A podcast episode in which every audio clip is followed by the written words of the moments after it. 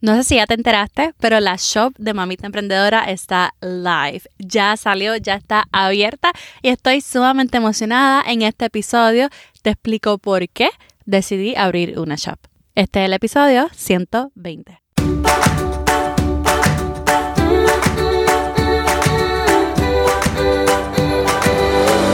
Este es el podcast de la Mamita Emprendedora. Mi nombre es Jessica Nieves.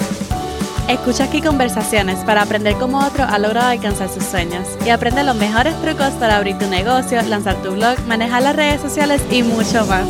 Eso no es lo único, hablaremos también de nuestra vida de madres y cómo hacer de todos nuestros sueños poco a poco una realidad. Hola, hola, esta es Jessica Nieves, host y creadora del podcast Mamita Emprendedora. Aquí te ayudo a crear contenido estratégico para crecer tu marca personal y te ayudo con tips para lanzar tu negocio al mundo digital.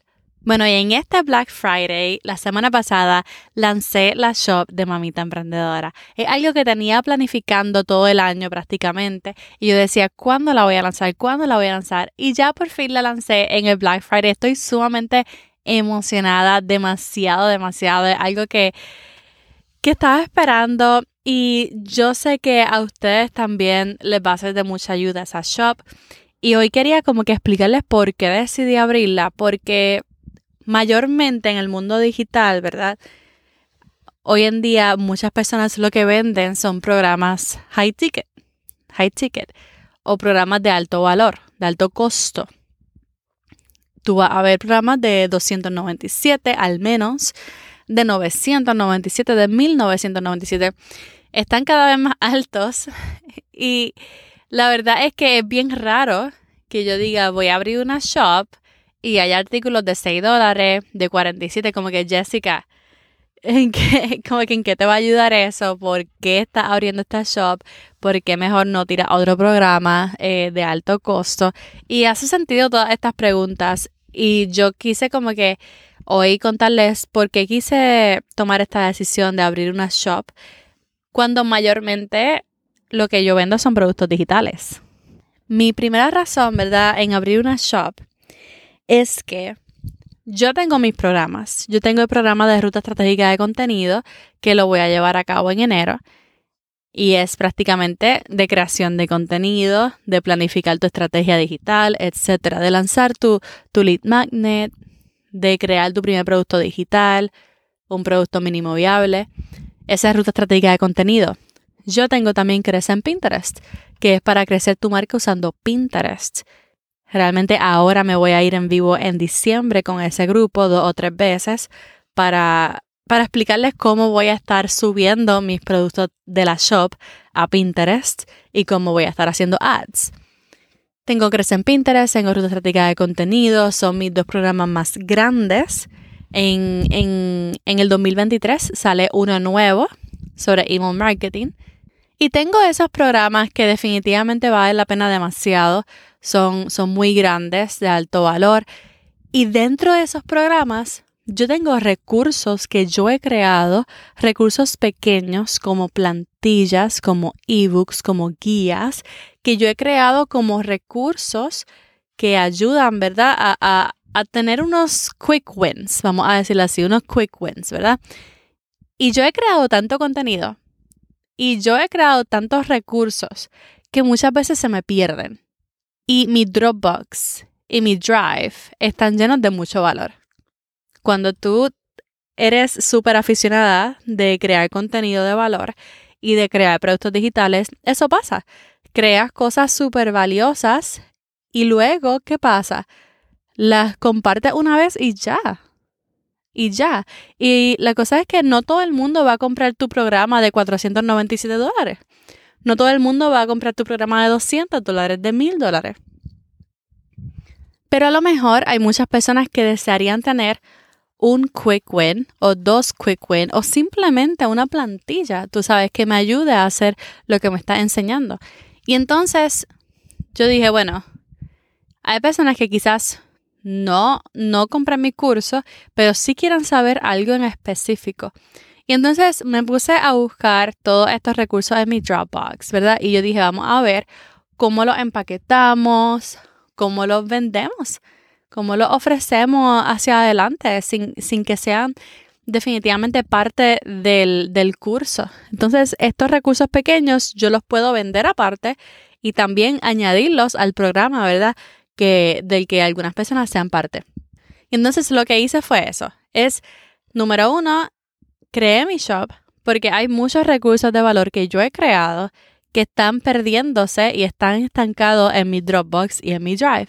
Y creo que le puedo sacar mucho más valor y proveérselo a muchas más personas. La razón número dos por la que creé mi shop es por el beneficio de Add to Cart. Ping. add to Cart. El Add to Cart es este beneficio que tiene una shop online de tú ver muchos productos y añadirlo a tu carrito y hacer un solo pago por todos esos productos. Eso es un beneficio. ¿Por qué es un beneficio? Porque cuando nosotros vendemos solamente un programa online o cuando vendemos un curso digital o cuando vendemos nuestro primer producto digital, creamos lo que es una página de ventas, una página de ventas. Y esta página de ventas es súper necesaria, especialmente cuando tu producto es de alto costo. Porque si tú vas a vender algo de 97 dólares o de 200 dólares o de 500 dólares, tú lo vas a explicar súper bien. Y en esa página de ventas tú desglosas todo, todo, todo, todo, todo para que la persona compre.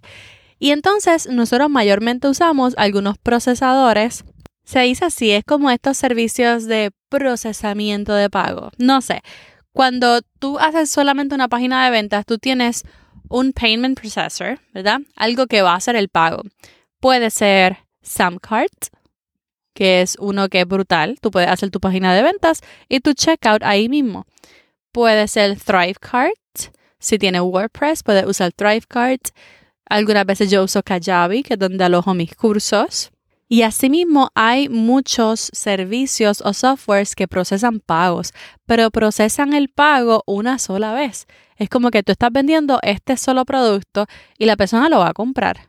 Algunas, algunos de esos softwares pueden ofrecer algunas funciones de upsell o cross-sell o downsell. Y es como un order bump, ¿verdad? Y es otro producto solamente pero no tienen el beneficio del add to cart.